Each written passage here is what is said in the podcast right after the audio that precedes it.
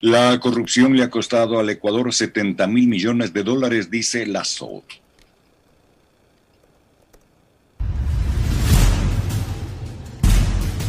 Desde Carondelet.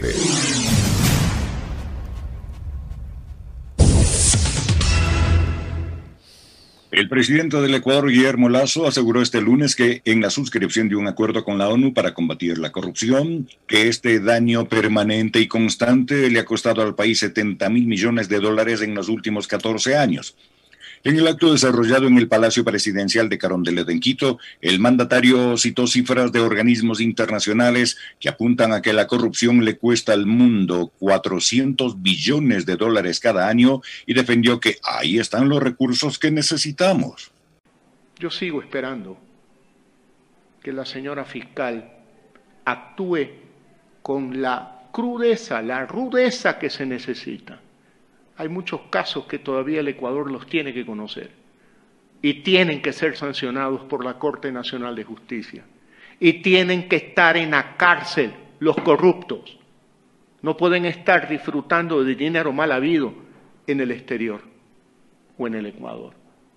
70 mil millones de dólares. Esos 70 mil millones equivalen al 100% de la deuda pública, amigos más del 100% de la deuda pública. No hay derecho. No hay derecho. Todo lo que pudiéramos haber hecho con 70 mil millones de dólares. Lo mínimo, ahorrarnos el costo financiero de la deuda, que puede ser aproximadamente 3.500 millones por año, ministro de Economía. 3.500 millones por año. Nos cuesta la corrupción porque es un daño permanente y constante. Tenemos que luchar contra la corrupción.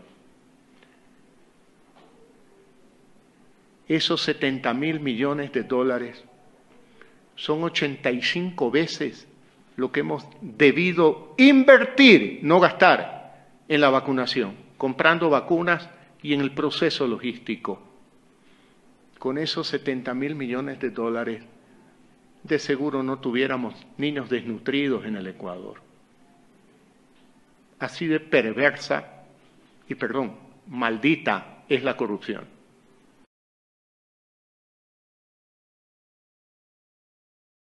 Estos datos fueron publicados hace un año por la exsecretaria anticorrupción Dora Ordóñez, quien aseguró que la supuesta corrupción en la década del gobierno de Rafael Correa arrojaría unas cifras que organismos locales e internacionales estimaban entre 30 mil y 70 mil millones de dólares en perjuicios para el Estado. Sin embargo, recordemos que el Banco Interamericano de Desarrollo BID remitió inmediatamente una carta en donde le hacía notar que su entidad no ha publicado un informe de esa naturaleza. En Pichincha Opina, la palabra tiene Alexis Moncayo. Gracias, profe. Siete de la mañana con diez minutos ya.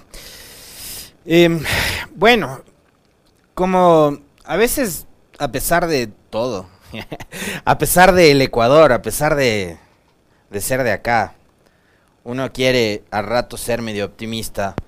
Yo después del resultado electoral del, del 11 de abril decía, bueno, ojalá este cuento del Ecuador del encuentro se los debe a la práctica em, y, sigamos ya para adelante, ¿no? Porque fue bastante grosero, fue bastante aburrido, fue bastante negativo y fue un fue parte de todo el desastre y del descalabro que provocó el inepto de Moreno haber pasado cuatro años gobernando mirando siempre en el retrovisor.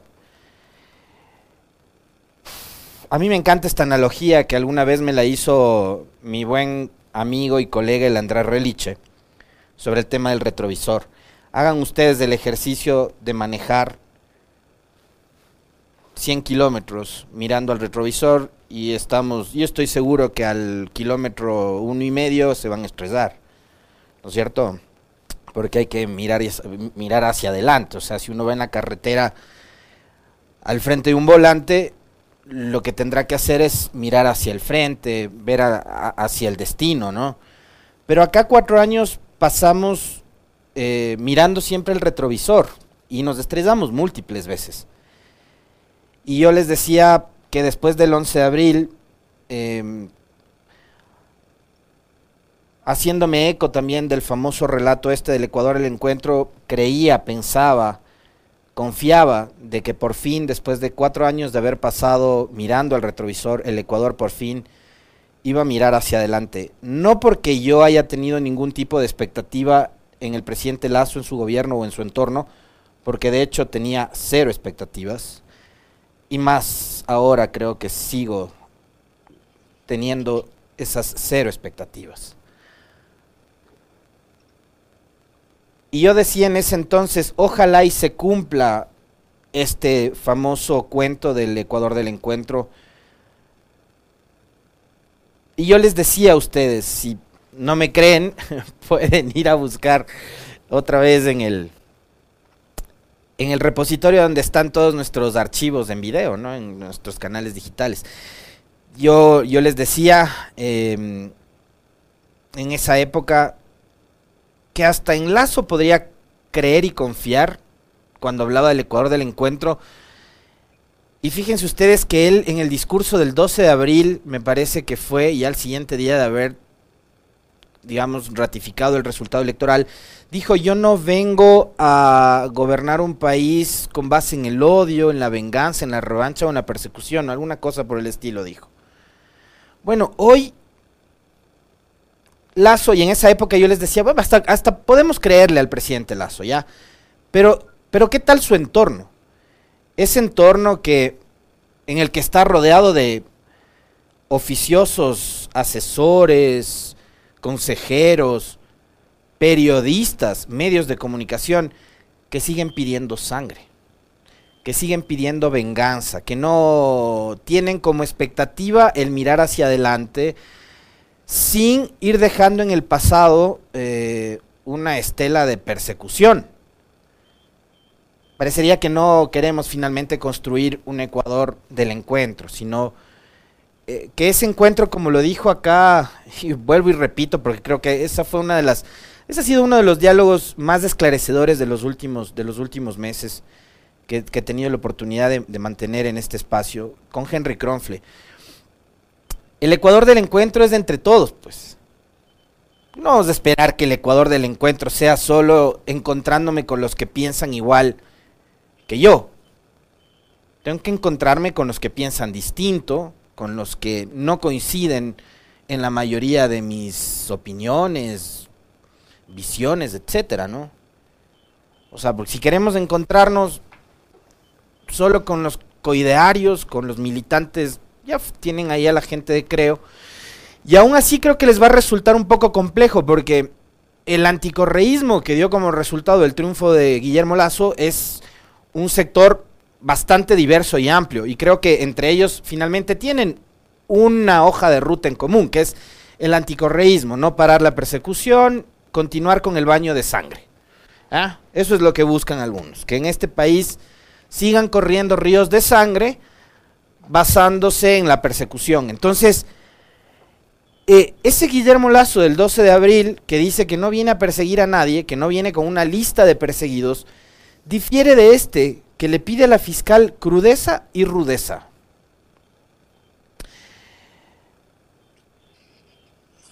En los casos eh, judiciales o en los casos de corrupción.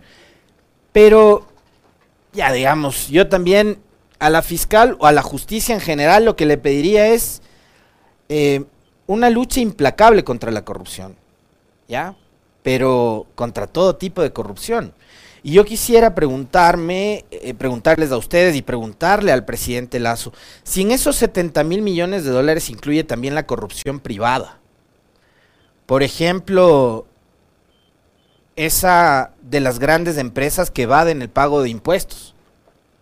Eso también es corrupción. No pagar impuestos es corrupción. ¿Mm? Y ahora volvemos al cuento este de los 70 mil millones. Yo tengo en mente una entrevista en el espacio radial anterior en el que participaba, el de a primera hora junto a Fabricio Vela, una entrevista que le hiciéramos a, Polivio Córdoba, director de Sedatos. Él habló de 100 mil millones de dólares. Dijo que el correísmo durante los 10 años del gobierno de Correa se llevó 100 mil millones. Después vino el cuento de los 70 mil que hoy lo vuelve a repetir Guillermo Lazo. Recordarán ustedes que Elizabeth Cabezas, cuando fue presidenta de la Asamblea, yo lo tengo clarísimo porque fui cronista parlamentario durante muchos años, incluidos los, los, meses en los que ella fue presidenta de la Asamblea después de haber eh, logrado su designación de forma además bastante polémica porque eh, en el orden de sucesión no era ella quien le correspondía ser presidenta de la Asamblea, sino la señora Viviana Bonilla. Finalmente en la asamblea y en la política en este país, como el otro día me decía una buena amiga, es posible absolutamente todo. Y lograron que la señora Cabezas sea presidenta de la asamblea. Ella dijo que la corrupción del correísmo se llevó 25 mil millones de dólares. Después llegó la señora Dora Ordóñez a la Secretaría Anticorrupción y dijo que fueron 2 mil millones de dólares. Presidente Lazo, búsquele a cabezas a Polivio Córdoba, a la señora Ordóñez y a todos los que hablan de la famosa corrupción. ¿Y saben qué? Pónganse de acuerdo. Fijen una misma cifra para que no estén echando números al azar de manera irresponsable. Como consejo eso, le digo, ¿no? Este, reúnanse, encuéntrense y fijen una suma que ya no sean 70 mil, 100 mil, 2 mil, 30 mil, 25 mil. Fijen una suma, ¿ya? Hasta para poder creerles. Lo otro, que a mí siempre me ha parecido absurdo, ridículo. ¿En dónde se pueden guardar 70 mil millones de dólares? Ustedes se han puesto a pensar. Yo, yo ni siquiera sé cuántos billetes de 20 dólares, que son creo que los que más eh, circulan, eh, hay en un millón de dólares. ¿ya? Un millón de dólares yo no, he visto ni en, ni en pintura. ¿ya? No sé cuántos billetes son, cuántos fajos, etcétera. 70 mil millones, es, es, tan fácil coger 70 mil millones de dólares y sacarlos de aquí. ¿En qué? ¿En aviones, en barcos, en cohetes? ¿Cómo se sacan 70 mil millones de dólares? Es tan difícil rastrear 70 mil millones de dólares para la justicia ecuatoriana que hasta el sol de hoy no ha podido recuperar un centavo de la famosa corrupción del correísmo.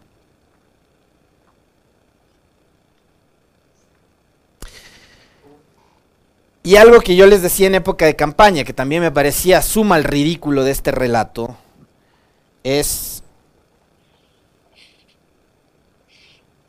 si se robaron 70 mil millones de dólares ¿Cómo carajo a Arauz y al correísmo se le ocurrió ir a buscar a los milicianos de estos del ELN en Colombia para pedirles 50 mil o 60 mil dólares para la campaña electoral? ¿No les parece a ustedes, por lo menos, absurdo, risible, ridículo? Bueno, a mí sí me parece ridículo, porque si se robaron 70 mil millones de dólares, 25 mil, 100 mil, 2 mil, 3 mil, 50 mil millones de dólares, ir a buscar a una guerrilla para pedirle 50 mil dólares para una campaña me parece que es ridículo. Pero hasta esas mentiras montaron en época de campaña. Entonces, por eso, sano consejo, pónganse de acuerdo. Para poder creerles alguna vez.